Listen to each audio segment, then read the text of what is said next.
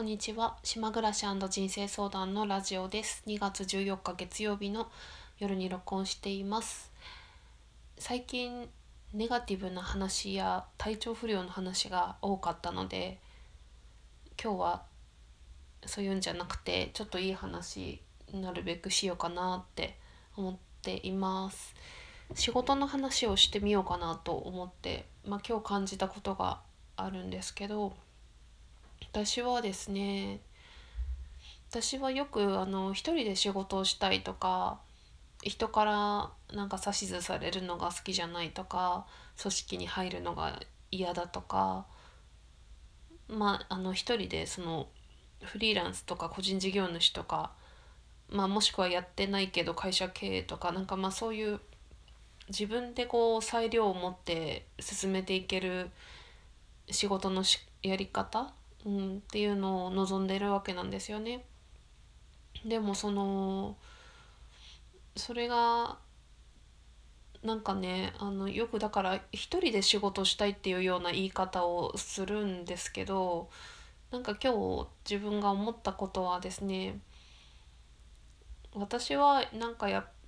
やっぱりというか私は誰かと一緒に仕事をするのも好きだなっていうのを今日改めて思いました。なんか最近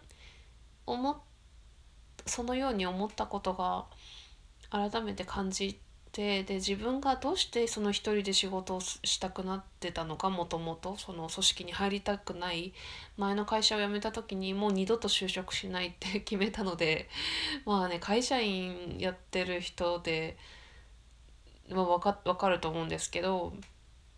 やっぱ会社員って自分の好きなことだけはできないしいろんな人がいるので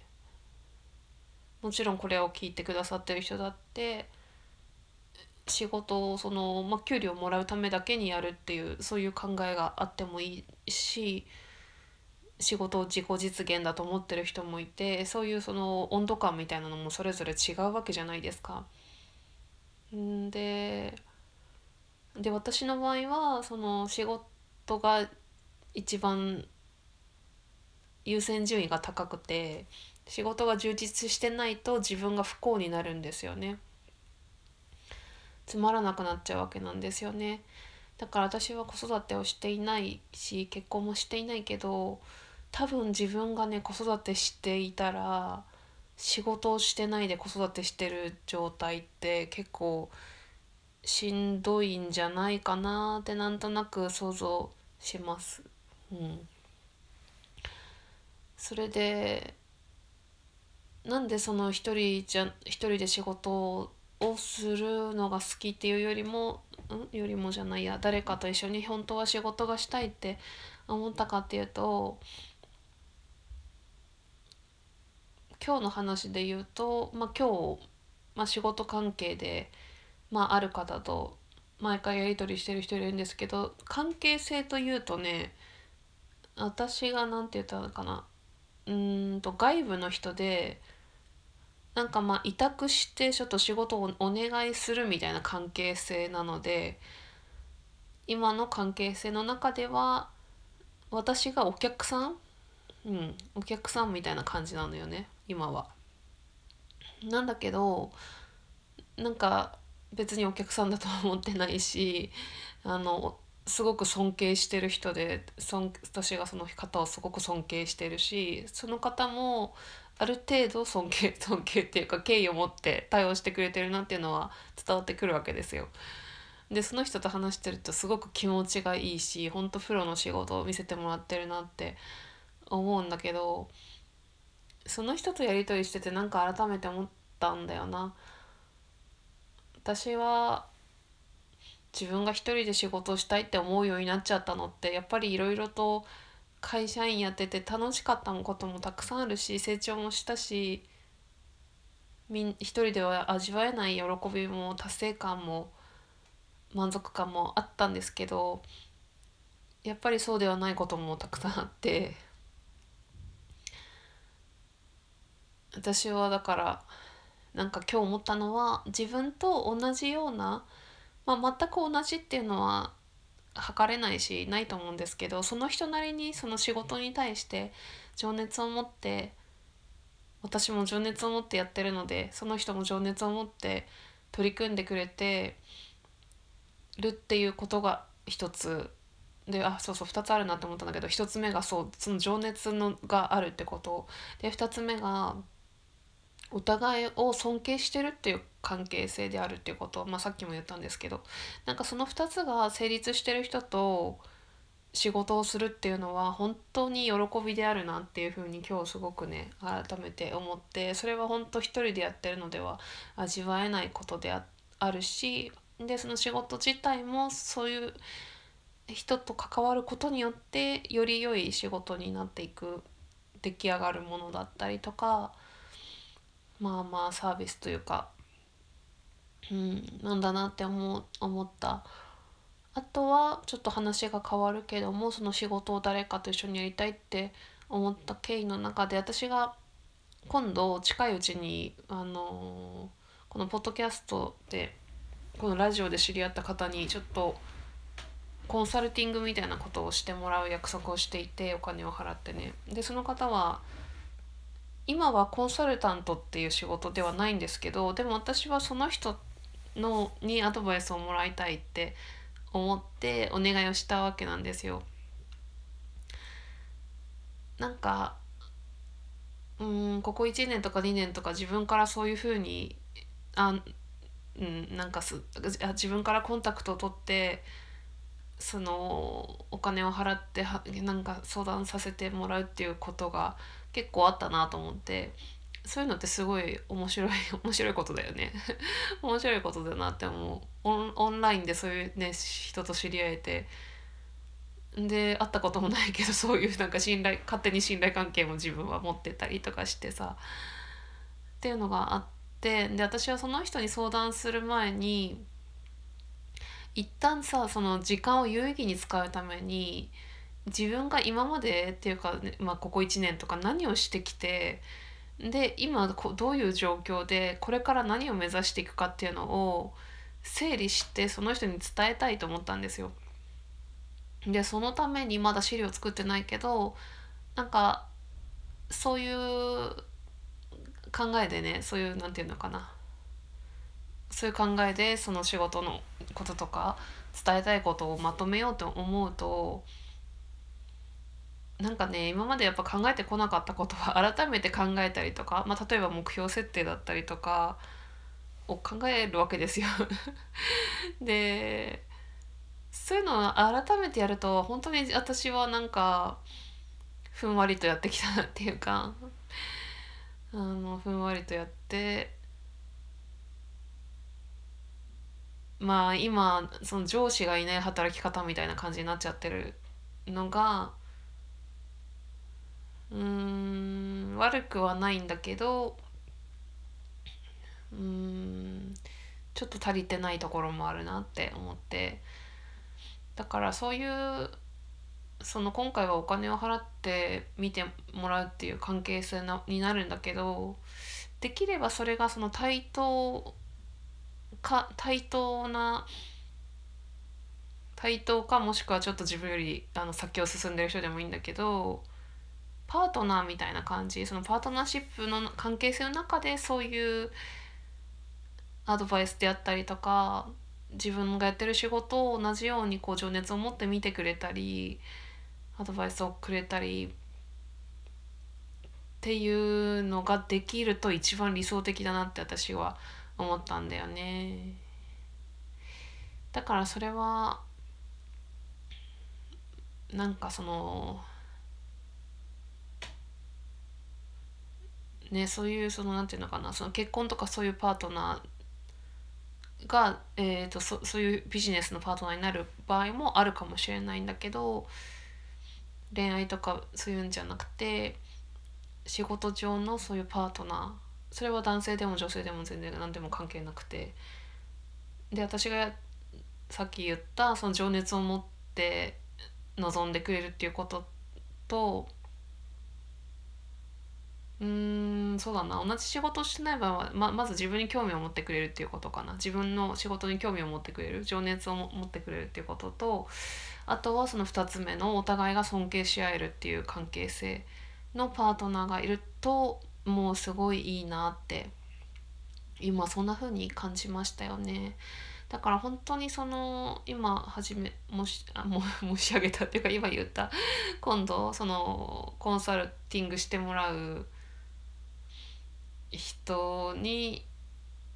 私はその人に自分のやってることを説明したいから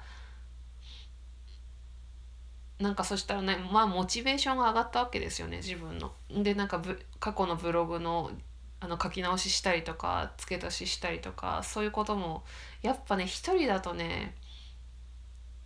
なんとなくやるのもいいんですよ別に自分がその時気が向いたことをやってそれで経済的にも回ってればいいんですけどそこが回ってないっていうことは回らないと継続していけないので継続していくためにはねそうやって楽しいだけじゃいけないんだよね。っていう風になんかすごくだからもう自分がモチベーションが上がったのがすっごく良かったなと思ってまだだから実践しコンサルタンティングしてないけど今この段階ですでに資料さえも作ってないくせにモチベーションだけ上がってめっちゃ良かったなってすっごくね思ってます。本当にそれはお金を払う価値もあるしいいなっていいなっていうかよかったなと思った。あとはねあとすごい単純な話で言うと私今昼にその昼私まだ組織に所属して組織の中でなんかでもなんかすごく自由に振る舞わせてもらっていてなんかその組織だけどコワーキングスペースみたいな感覚で使ってるっていう感じなんだよ今。でそれがでもね自分にとってはなんか慣れちゃって心地よくなっちゃって最初はすごい嫌だったんですよ1年目の最初のうちは。雰囲気とかが。合わなくて。でも今なんかねすごくな慣れて何て言うのかな自分がそこにちゃんとうん存在を認められてるっていうか浮いてないっていうか ちゃんと馴染んでるっていうかそれがすごく気持ちがよくて。で誰も私になんか用事なければ、まあ、ほとんど用事ないんで私に用事ある人いないんで 話しかけてこないしでも全然別に寂しくないんですよ。喋りたかったら喋るけど別に喋りたいこともそんななくて。なんかね何がいいってねざわざわしてんのがいいんですよね。やっぱ家で仕事してんのとそういう人がいるところで仕事してるのが全然違くてその適度なこうざわざわ感の中で仕事をするっていうしかもみんなが働いてるっていうのがなんかやる気になるなっていうのがすごく最近ねこの環境を失うからこそ思う思ってるんだなってすごく感じてます。なのでその組織の中でのまあメリットというかありがたさとフリーランスの一人で働く良さ、まあ、どっちもどっちもどっちでいいことも面倒くさいこともあるなって思ってねえ本当にさ国民健康保険とかさ 大変だと思うんですけどね本当一人で払ってったりするのは。だから私もしね会社員はもう就職したくないし嫌だって言ってるけど会社員であってもなんか自由に働けるなんか借りたい時帰ってとかやることだけやってみたいなそういう働き方ができるとほんと最高だなってすごい思う。なんかさ帰りたい時に帰れないっていうのが一番嫌なんだよ。一一番でもないけどすごい嫌だなと思うんだよね。ただ時間をつぶなんていうのかな。例えばすごいもう今日すごい眠いやって3時ぐらいに思うこととかしょっちゅうあるんだけどでもまだ就業時間じゃないからでも別に正直やることあったらいいんですよ。なんか約束があるとか今日までやんなきゃとかあれば別にいいんですけど別に今日やんなくていいやっていう時にただなんとなく時間を過ごすっていうのがまあよくあるわけですよ。やる気がなくて。それってほんと時間の無駄だなって思って自分は。でその無駄な時間を過ごしたくないですよね。なるべく。だからそれが嫌なんだよね。私会社員っていうあれの中会社員っていうのがそういうとこがもう嫌だよね。時間朝何時までとかさ帰り何時とかそういう決まってるとかお昼ご飯12時からとかそういうのもなんか嫌だしね決まってんの。まあ、結局嫌だっていう話になっちゃったね 今日最終的に。あそうそう。だから私は何が嫌だってそういうのを決められたのも嫌だしあとはねあれが分かったんですよ。私ね出来上がった組織に入っていくのがすごく抵抗があるなっていうことを改めて今日気づいてあの、まあでもね今日ネガティブな話しないって言ったけど自分がね何が嫌なのか分かってるっていうのはすごいで大事なこと だと思ってすごく自分にとっては何が良くて何が良くないのかっていうのはねなんかね会社員が嫌だとかそんな大きいくくりじゃなくてもっと細かく見て自分のことを分かるっていうのはすごく気持ちがいいし生きやすいなってすごい思うんですよ。だから私はその出来上がった組織に入っていってなんか自分が猫かぶって そう振る舞ったりとかまあそんなことしなきゃいいんですけどやっちゃうので振る振る舞ったりとかあとはその組織の色に染まっていくっていうのがすごく嫌だなっていうのがあってだからうん例えばなんだけどあのレストランでバイトするとかなった時でも今ないけどさそういうなんかオープニングスタッフとかだとやりやすかったりとかはあるじゃないですか。まあこれでも結構みんな思うことだよね多分ね。出来上がった組織に後から入っていくっていうのってすごく嫌だなっていう。私だって今の昼の職場だってさ最初今はその制度なくなったけど最初お茶組みありましたからね。私お茶組みしたの人生で初めてのことでしたよ。そのほんと昭和な昭和の名残が めちゃくちゃ残ってるなって思って思ったりとかそういうのを何て言うのかな後から入ってきた人は言えないでしょえ、いまだにお茶組みしてんですか？とか言えないじゃん。後から入ってきてる人が。ももし言うとしたらさ、前からいる人じゃないですか。やめようよ、もうこんなこととか。そういうのが嫌だよね。うん。まあそろそろ終わりにしましょうね。愚痴っぽくなってきたから。じゃあ最後に、じゃあ最近やってました。朗読の星の王子様、えっと、あの時の王子くんですね。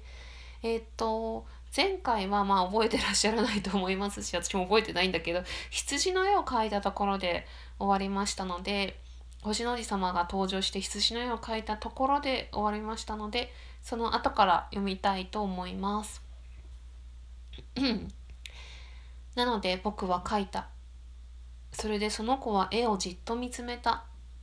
違う。これもう病気じゃないの。もう一回僕は書いてみた。坊やはしょうがないなというふうに笑った。見てよこれ羊じゃない。お羊だ。角があるもん。